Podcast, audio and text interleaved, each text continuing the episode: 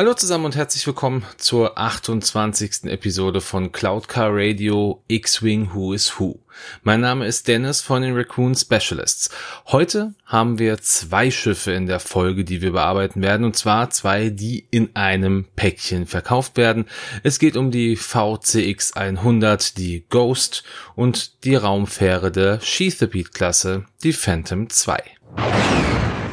Und bevor ich jetzt mit der Folge beginne, möchte ich hier an dieser Stelle noch alle die warnen, die Star Wars Rebels noch nicht geguckt haben und das Ganze gerne noch gucken möchten. Diese Folge enthält viele Spoiler zur Serie. Ich werde einzelne Charaktere der Serie besprechen und deshalb seid einfach gewarnt, wenn ihr das noch gucken wollt, dann ist diese Folge mit Vorsicht zu genießen. So, wir beginnen an dieser Stelle mit der VCX 100 der Ghost. Ja, und wie ein Großteil der im Star Wars Universum gebauten Schiffe gehörte auch dieser leichte VCX 100 Frachter zu den Schiffen der Corellian Engineering Corporation, kurz die CEC, e die unter anderem auch den YT 1300 Frachter gebaut hat. Der wohl bekannteste Ableger dieses Schiffstyps ist natürlich die Ghost, die wir in Star Wars Rebels kennenlernen. Die Ghost, die bot neben dem Piloten und dem Co-Piloten auch noch Platz für zwei Kanoniere und zwei allgemeine Crewmitglieder. Zusätzlich bot die Ghost die Möglichkeit für ein andockbares Zusatzschiff, welches in der ersten Staffel von Rebels die Phantom, also das Attack Shuttle ist und später durch einen gewissen Umstand durch die Phantom 2, also das Chesapeake Shuttle, getauscht wurde. Ja, leider ist die VCX 100 offenbar im Kanon noch gar nicht so tief verankert, weil neben diesen Informationen gibt es im Grunde kaum noch weitere Informationen, die über das Schiff offenbart wurden. Den ersten Auftritt, den hatte die Ghost aber nicht wie erwartet in Star Wars Rebels, sondern schon etwas früher im kostenlosen Browserspiel Star Wars Rebels Ghost Raid. Und hier übernimmt man in einem Side-Scroller die Rolle der Ghost und schießt auf imperiale Schiffe und muss Credits und Waren aufnehmen. Also das Spiel ist in meine, äh, ist in meinem Sinn eher sinnlos. Ich habe es jetzt einfach zur Recherche auch nochmal angespielt. Also wirklich gut ist es nicht. Dann sieht man die Ghost natürlich in der Serie Rebels.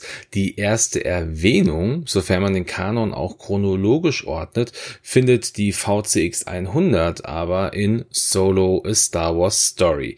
Hier wird der Schiffstyp von Han Solo ganz kurz erwähnt, und zwar das schnellste Schiff in der Galaxis. Einen filmischen Auftritt hat die Ghost natürlich auch, und zwar in Rogue One, A Star Wars Story. Dort sehen wir sie dann äh, auf Yavin und auch während der Schlacht von Scarif ganz kurz im Bild. Und außerdem sehen wir auch eine VCX 100 im aktuellsten Trailer von Episode 9, der Aufstieg Skywalkers.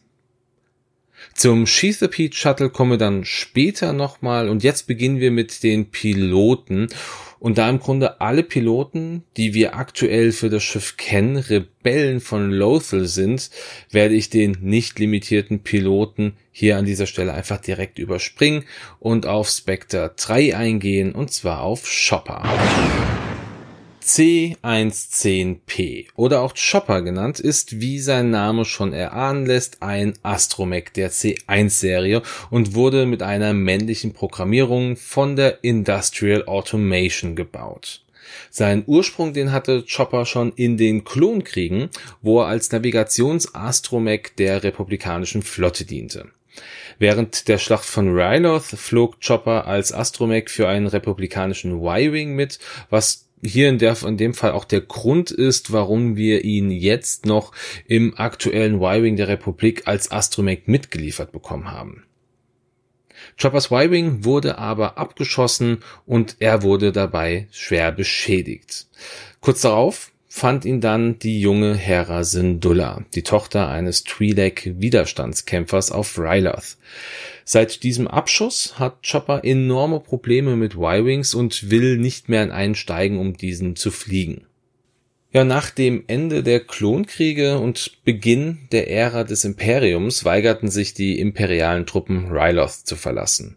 Aus diesem Grund hat Heras Vater den Widerstand dann gegen die imperialen Truppen auf Ryloth angeführt und somit seine komplette Familie vernachlässigt. Hera verließ daraufhin Ryloth, um sich der Rebellion anzuschließen und Chopper folgte ihr natürlich. Nachdem Hera dann den modifizierten VCX 100 Frachter Ghost erworben hatte, wurde Chopper mit der Wartung dieses Schiffs betraut und er modifizierte die Ghost so weit, dass am Ende nur er sich mit dem Bordcomputer verbinden und mit diesem interagieren konnte. Ja, und dann folgen auch schon die Ereignisse der Serie Star Wars Rebels, in der Chopper immer wieder auch als imperialer Astromech getarnt auf Undercover-Missionen gegangen ist. Er war auch oft die letzte Rettung für das Team der Ghost, was aber an einigen Stellen nicht wirklich wahrgenommen wurde. Und durch seine sehr sarkastische und launische Art brachte er vor allem Ezra und Sepp des Öfteren zur Verzweiflung, ging aber sehr respektvoll mit Hera um. Im Laufe der Zeit entwickelte er immer mehr eine eigene Persönlichkeit, so wie wir es auch von R2D2 kennen. Und besonders interessant ist die Tatsache, dass Chopper neben seiner Hauptrolle in Star Wars Rebels auch in Rogue One kurz zu sehen ist. Nachdem nämlich Jin und Cassian auf Scarif in die imperiale Basis eingedrungen sind, wechselt die Szene wieder zurück nach Yavin 4. Und wenn man jetzt den Film anmacht und schaltet mal zu einer Stunde 35 Minuten und 8 Sekunden, dann sieht man Chopper rechts durchs Bild fahren. Und wie wir zum Ende von Rebels auch erfahren, war Chopper zusammen mit Hera bei der Schlacht von Endor beteiligt. Und der erste Auftritt von Chopper, der war in der illustrierten Buchreihe Star Wars Rebels von 2014. Diese Buchreihe war der Einstieg in die darauf folgend startende gleichnamige Serie. Chronologisch war sein erster Auftritt aber schon im Buch Eine neue Dämmerung, auch von 2014, die aber sechs Jahre vor den Ereignissen aus Rebels ansetzt. So viel an dieser Stelle zu diesem kleinen Astromech. Kommen wir nun zu einem der Jedi in der Gruppe. Wir sprechen von Kanan Jarrus. Kanan wurde als Caleb Dume 33 Jahre vor der Schlacht von Yavin geboren und war einer der wenigen Überlebenden der Order 66 während der Klonkriege. Er trat dem Orden der Jedi schon als kleines Kind bei, ohne dass er jemals seine Eltern wirklich kennenlernen konnte. Kanan wuchs dann auf Coruscant im Jedi-Tempel auf und wurde der Padawan von Depa Billaba. Während seiner Ausbildung traf er auch auf einige große Jedi-Legenden wie zum Beispiel Mace Windu, Obi-Wan Kenobi oder auch natürlich Großmeister Yoda. Zusammen mit seiner Meisterin wurde Caleb oder Kanan in viele Schlachten in alle Ecken der Galaxie entsandt, um dort Kampferfahrung zu sammeln. Später wurde die Order 66 ausgerufen und Kanan war gezwungen, mit seiner Meisterin die Klone, die gerade noch ihre Kameraden waren, zu töten. Seine Meisterin, die sich aber im Klaren darüber war, dass ein Kampf gegen die Vielzahl an Klonen nicht zu gewinnen war, befahl ihm zu fliehen. Das hat er dann auch getan und somit opferte sich seine Meisterin für Kanan. Er lernte danach Kasmir kennen, einen Schmuggler und Dieb, dem er sich anschloss und mit ihm zusammen dann auch einige Jobs durchführte und somit viele Tricks als Ganove lernte. Er wusste zwar, dass einiges von dem, was er tat, gegen die Lehre der Jedi verstoß, aber er wollte natürlich auch überleben und irgendwann trennte sich Kanan dann von Kasmir und ging seine eigenen Wege. Ab diesem Zeitpunkt begann er auch sich selber Kanan Jarrus und nicht mehr Caleb Hume zu nennen. Danach fing er an, aktiv als Frachterpilot auf dem Mond Cinder zu arbeiten. Dort traf er dann eher durch Zufall auf Hera Syndulla.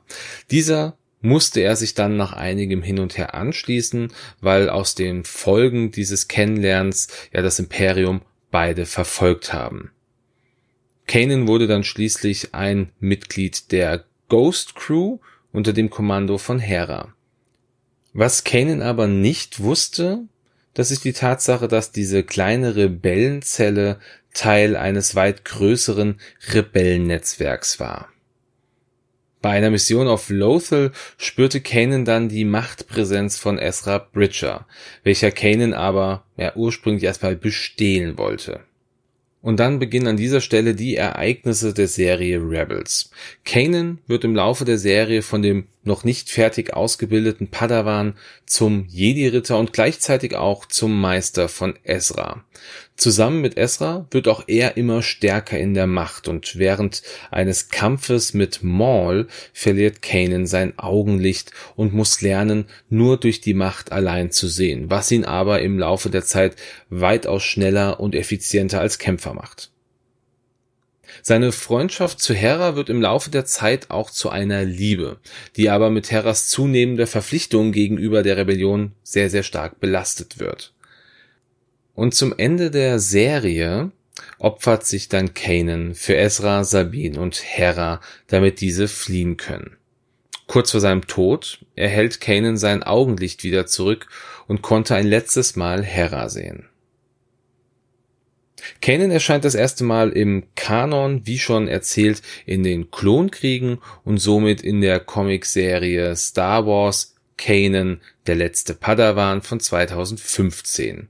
Hier tritt er aber dann noch wie gesagt als Caleb Dume auf. Die nächste Pilotin ist wohl eine der besten der gesamten Rebellion und sie ist die Anführerin der Ghost Crew. Es geht um Hera Syndulla.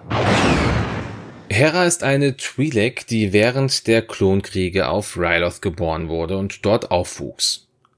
Ihr Vater, das war ein bekannter Revolutionär, der gegen die Konföderation unabhängiger Systeme ankämpfte, die Ryloth einnehmen wollten. Und später, nach der Übernahme des Imperiums, wurde der Kampf dann gegen das Imperium weitergeführt. Noch während der Klonkriege entschied Hera, dass sie Pilotin werden will. In ihrer Kindheit wuchs sie mit Geschichten über Purgils auf, eine Art Weltraumwahl, die die Bewohner der Galaxie inspirierten, den Hyperantrieb zu entwickeln. Hera empfand diese Purgils aber eher als Bedrohung, da sie während ihrer Reisen durch den Weltraum immer wieder mit anderen Schiffen zusammenkrachten und Hera so auch einige Freunde verloren hatte. Während der Schlacht von Ryloth stürzte direkt vor ihrem Zuhause ein republikanischer Y-Wing ab. Der Pilot, der starb bei dem Absturz, aber Hera schaffte es, den Astromektroiden zu retten, welcher ihr von nun an folgte. Nachdem die Klonkriege beendet waren und die Ära des Imperiums begann, entschied Heras Vater auch gegen dieses zu kämpfen und seine Familie mehr und mehr ja sich selber zu überlassen. Während dieses Widerstands wurde Heras Mutter getötet. Hera gab ihrem Vater die Schuld, welcher das aber nicht hören wollte. Hera wollte das Imperium ein für allemal vertreiben, und zwar nicht nur von Ryloth, sondern auch aus der gesamten Galaxie, und sie entschloss sich, sich der Rebellion anzuschließen. Sie wurde zu einer großartigen Pilotin und lernte dann nach ihrem Eintritt in die Rebellion den Geheimagenten bzw. die Geheimidentität Fulcrum kennen. Und ab diesem Zeitpunkt übernahm Hera zusammen mit Chopper einige Aufträge im Namen der Rebellion. Während einer Mission auf dem Mond Cinder lernte sie den dort arbeitenden Frachterpiloten Kanan kennen, welcher sich aus verschiedensten Gründen Hera anschloss und später dann Teil der Rebellenzelle Spectres wurde. Kurz darauf beginnen dann wieder die Ereignisse von Star Wars Rebels, in denen Hera, die Spectres und die später entstandene Phoenix-Staffel immer wichtiger für die Rebellion wurden. Dies führte sogar so weit, dass Hera einige Missionsparameter nicht mal mit ihren Spectres teilte, weil diese keine Freigabe dafür hatten. Hera wurde im Laufe der vier Staffeln zum General und kämpfte bei verschiedenen Schlachten mit. Und nur durch sie schaffte es die Rebellion Quarry für sich zu gewinnen. Das ist der Mon Calamari, der den B-Wing-Prototyp entwickelt hatte. Und durch ihre großartigen Fähigkeiten als Pilotin konnte sie eine Vielzahl von Schiffen fliegen, unter anderem den gerade erwähnten B-Wing-Prototypen, als natürlich auch den a-Wing oder einen T-65B X-Wing. Neben der Serie Rebels war Hera auch ein Bestandteil des Films Rogue One. Hier kann man sie zwar nie sehen, aber die Ghost war zu sehen und bei einer Stunde 19 Minuten und 4 Sekunden wird im Hangar von Yavin 4 nach General Syndulla verlangt. Sie war dann auch ein Teil der Schlacht von Scarif und was wir in Rebels am Ende erfahren ist, dass sie auch bei der Schlacht um Endor teilgenommen hat. Ganz zum Schluss erfahren wir dann auch, dass sie die Mutter von Jason Syndulla ist, dem Sohn von Kanan Jarrus und ihr. Während man sie das erste Mal natürlich in Star Wars Rebels sieht, hat sie ihre erste Erwähnung im Buch Die Sith Lords von 2015, welches fünf Jahre nach Episode 3 spielt. Hier landen nämlich der Imperator und Darth Vader auf Ryloth und müssen sich gegen die Widerstandskämpfer von Cham Syndulla behaupten, also Heras Vater. Ja, und mit Hera haben wir dann auch schon den letzten Pilot, respektive die letzte Pilotin der VCX 100 und wir können uns nun dem Chesapeake Shuttle widmen. Und interessanterweise gibt es über diese Shuttle doch weit mehr Informationen als über die VCX 100. Der Chesapeake Shuttle war ein Transportshuttle der Firma Howell Schall Maschinenbau. Ich hoffe, das habe ich jetzt einigermaßen richtig ausgesprochen. Die haben zum Beispiel auch den Vulture Class Droidenjäger gebaut. Das Shuttle wurde noch vor den Klonkriegen entwickelt und häufig von der Handelsföderation eingesetzt. Nach dem Start der Klonkriege war es dann ein offizielles Schiff der Separatistenallianz. Das heißt, auch hier haben wir eventuell eine Möglichkeit, dieses Schiff dann auch einer weiteren Fraktion noch zuzuordnen. Ein Großteil der gebauten Shuttles war aber absolut unbewaffnet und hatten nur einen Schildgenerator. Im Laufe der Klonkriege wurden aber immer mehr Shuttles umgebaut und modifiziert, so dass sie auch in einem Kampf mithalten konnten und ihre wertvolle Fracht bzw. die wertvollen Personen besser schützen konnten. Das Schiff hatte insgesamt Platz für einen Piloten und vier Passagiere und es konnte dank seines Hyperraumantriebs natürlich auch weite Strecken hinter sich bringen. Was die wenigsten wissen ist, dass wir einen Teil dieses Schiffs beziehungsweise dieses Schiff sogar an sich schon in Episode 1 die dunkle Bedrohung gesehen haben. Wer jetzt den Film anmachen möchte, der kann mal zu Minute 20 und 58 Sekunden schalten. Hier sieht man Newt Gunray und seinen Berater, wie sie aus genau diesem Shuttle kommen, welches dann auch später als Shuttle der Chesapeake-Klasse bestätigt wurde. Und auch während der Ereignisse von Star Wars Clone Wars taucht diese Shuttle immer wieder auf. Zuletzt aber, und das ist der Grund, warum wir das Schiff mit der Ghost nun bekommen, ist das Erscheinen während der Serie Star Wars Rebels. Hier finden die Spectres inklusive Commander Rex auf dem Planeten Agamar eine letzte noch funktionierende Basis der Separatisten und dort sind drei Sheathapede Shuttles stationiert. Eines davon wird dann am Ende von den Spectres übernommen, während die dann fliehen müssen von den Planeten und es wird zur Phantom 2, also dem neuen Shuttle der Ghost, da die Phantom 1 bei einer anderen Mission im Vorfeld vernichtet wurde. Ja, kommen wir jetzt zu den Piloten des Shuttles und wir fangen erneut mit einem Droiden an und zwar mit AP5. AP5, das war ein RA7 Protokolldruide mit einer männlichen Programmierung, der schon während der Klonkriege als Analysedruide auf einem Angriffskreuzer der Galaktischen Republik gearbeitet hat. Dort diente er als Navigator und als Militäranalyst. Während der Klonkriege nahm er dann auch an der Schlacht von Ryloth teil. Bei dieser Schlacht starb dann aber sein Kommandant. Am Ende der Klonkriege und mit dem Aufstieg des Imperiums wurde er trotz seiner großartigen Leistungen vom Navigator zum Inventardruiden degradiert, was ihn sehr kränkte. Circa drei Jahre vor der Schlacht von Yavin traf AP5 dann auf Chopper, der sich als blinder Passagier auf einem imperialen Frachter eingeschlichen hatte. AP5, der durch seinen imperialen Commander ständig unterdrückt und beleidigt wurde konnte, nachdem Chopper ihm äh, von seinem Haltebolzen befreit hat, sich dann gegen seine imperialen Peiniger stellen und half Chopper bei der Übernahme des Frachters. Daraufhin schloss er sich dann der Rebellion an und warnte diese davor, das Yoast-System aufzusuchen, welche er ursprünglich als neue Basis dienen sollte. Er wies die Rebellion aber auf Atolon hin, ein System mit nur sehr geringer imperialer Präsenz. Nachdem die Rebellen dann hier, also im Atolon-System, ihre Basis, welche Chopper-Basis genannt wurde, eingerichtet hatte, diente AP5 weiterhin als Inventardruide, hatte aber mehr Freiheiten und konnte so die Effizienz der Basis erhöhen. Zu einem späteren Zeitpunkt in der Serie wird er zusammen mit Chopper und Wedge Antilles auf eine Undercover-Mission in eine imperiale Basis entsandt. Und hier bemerkt er, wie sehr er die sauberen Flure und die Ordnung des Imperiums vermisst hat. Allgemein kann man sagen, dass AP5 ein sehr meckernder Charakter war und er fand auch nur selten ein nettes Wort für überhaupt jemanden. Er war sich auch immer sehr sicher, dass ohne ihn ein Erfolg der Rebellion sehr stark reduziert würde. Seinen ersten Auftritt, den hatte AP5 in der 19. Episode der zweiten Staffel von Star Wars Rebels in der Folge Der vergessene Droide.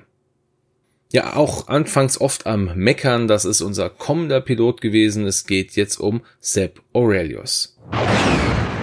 Sepp, der eigentlich Garasep heißt, wurde 44 Jahre vor der Schlacht von Yavin auf dem Planeten Lasan geboren. Er hatte eine gute Kindheit und genoss auch eine gute schulische als auch militärische Ausbildung.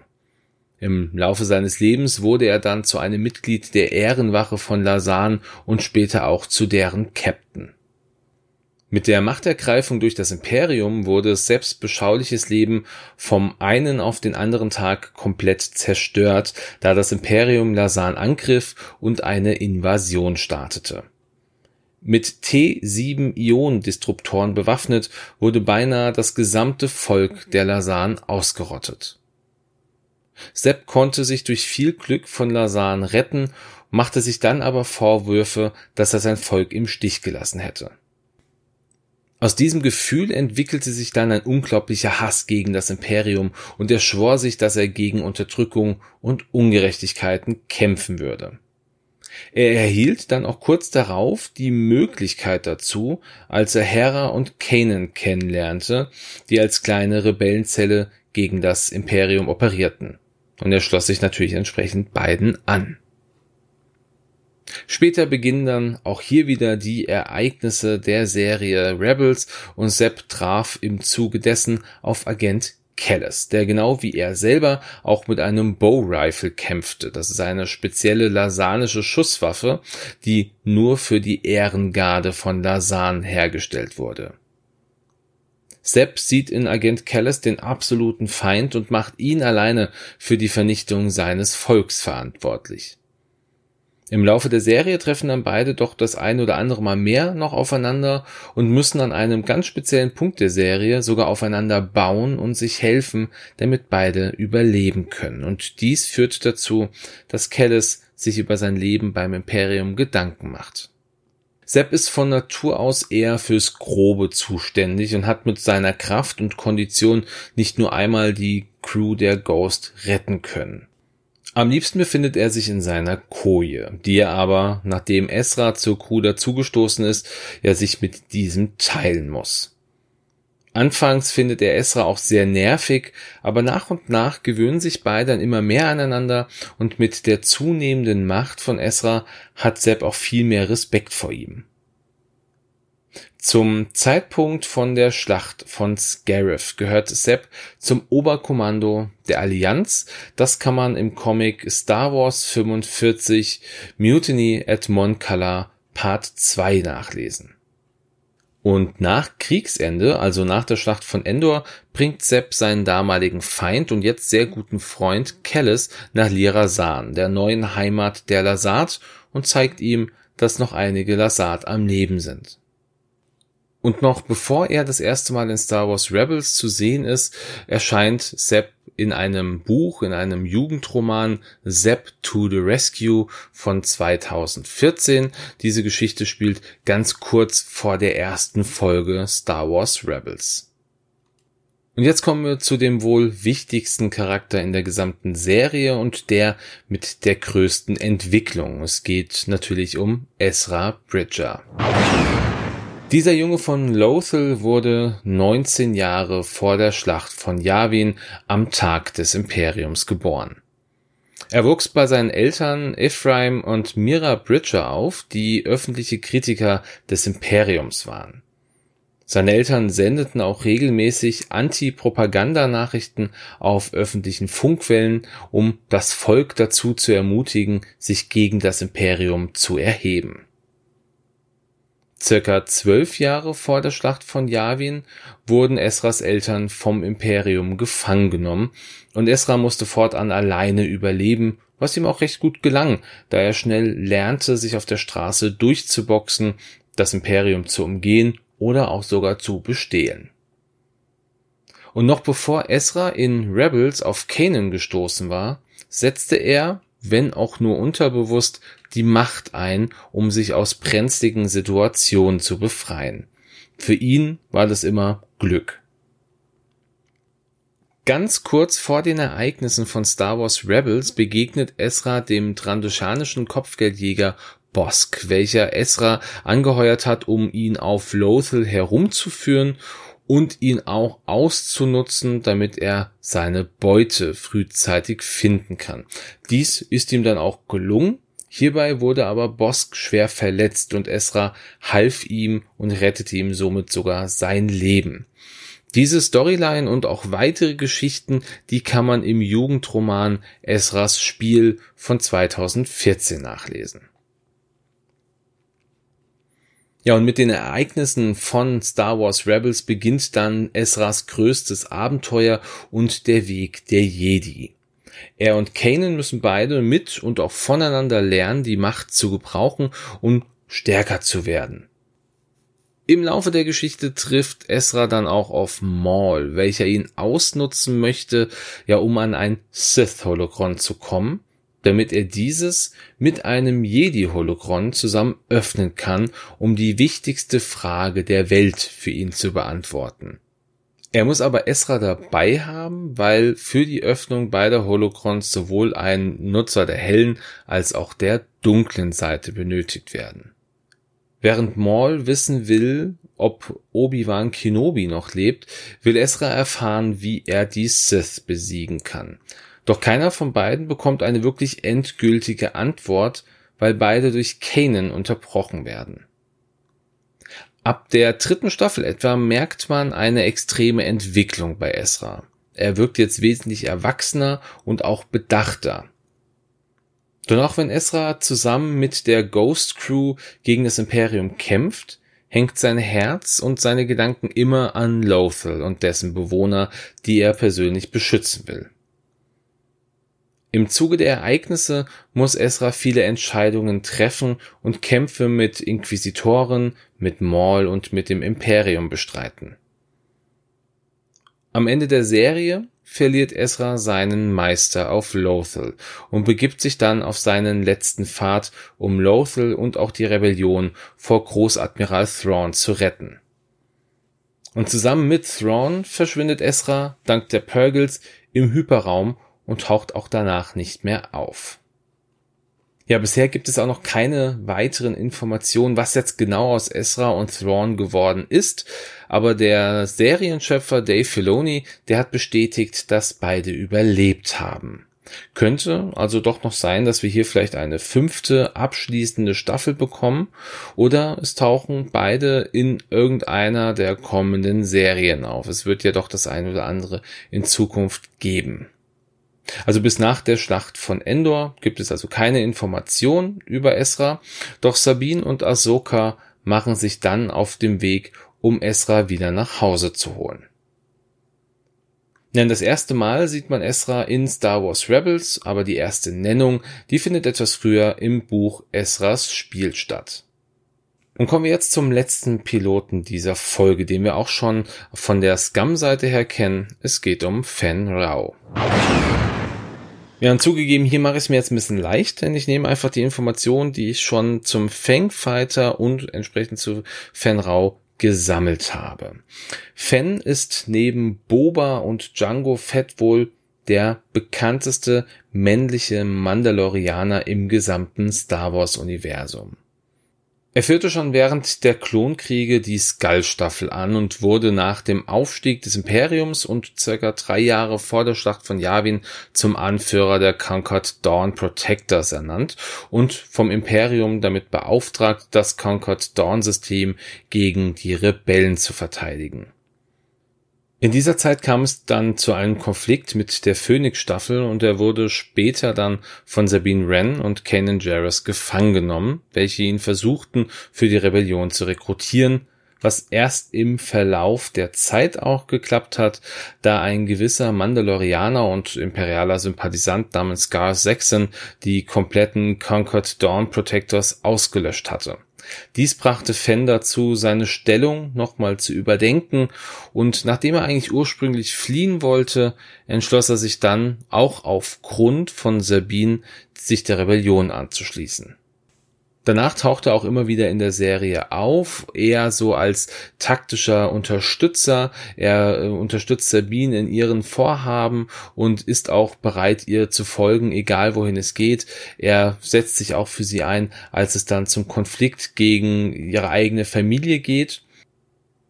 Wieder erwartend hatte Fenn aber seinen ersten Auftritt im gesamten Star Wars Universum nicht in der Serie Star Wars Rebels, sondern in einem PC-Spiel zur Serie namens Star Wars Rebels Strike Mission, welches im Oktober 2015 so als Mini-Online-Plattformer erschienen ist und an den, an den Release der zweiten Staffel Rebels äh, geknüpft war. Seinen ersten kanonischen Auftritt in der Serie, den hatte er dann in der 13. Episode der zweiten Staffel, die Beschützer von Concord Dawn. Wenn man aber den Kanon, ich sage das ja immer wieder gerne, auch nochmal in chronologische Reihenfolge bringt, dann war der erste Auftritt von Fen Rao im vierten Band der Comicreihe Kanan First Blood, The Messers of Maigito, welches 19 Jahre vor der Schlacht von Yavin spielt. In diesem Comic lernt er den jungen Padawan Caleb Dune kennen, den wir heute als Kanan Jarrus kennen. Ja, und wie schon anfangs erwähnt, ist Fan Rao natürlich nicht nur ein Pilot des Sheathapede Shuttles, sondern auch der Scum-Pilot vom Fangfighter. Ja, und somit haben wir jetzt die wohl längste Folge X-Wing Who is Who hinter uns gebracht. Ihr merkt sicher, dass bei solchen Charakteren der Überraschungsfaktor einfach sehr, sehr gering ist, da man sie ja schon aus Serien wie Rebels kennt. Dennoch hoffe ich, dass ich da ein paar neue Eckdaten mit einbinden konnte, die vielleicht wirklich einfach neu waren und ihr auch wieder Spaß an der Folge hattet.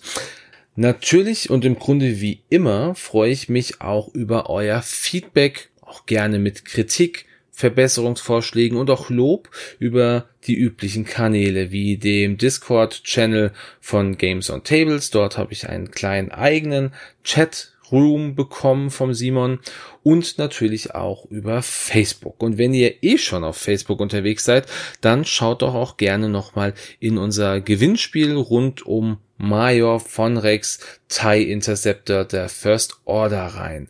Dort geht es darum, einfach zu gucken, was wird der kosten. Q4 hat gestartet. Ich hoffe, der kommt dann bald entsprechend raus und wir können ja das Gewinnspiel abschließen. Aber jetzt habt ihr noch die Chance. Schaut also gerne mal rein. Link, den packe ich euch auch gerne mit in die Shoutouts. Ja, und dann wünsche ich euch auch wie immer an dieser Stelle einen schönen Sonntag, einen guten Start in die Woche oder einen schönen Tag, wann auch immer ihr diese Folge hört. Ich sage, macht's gut und ciao.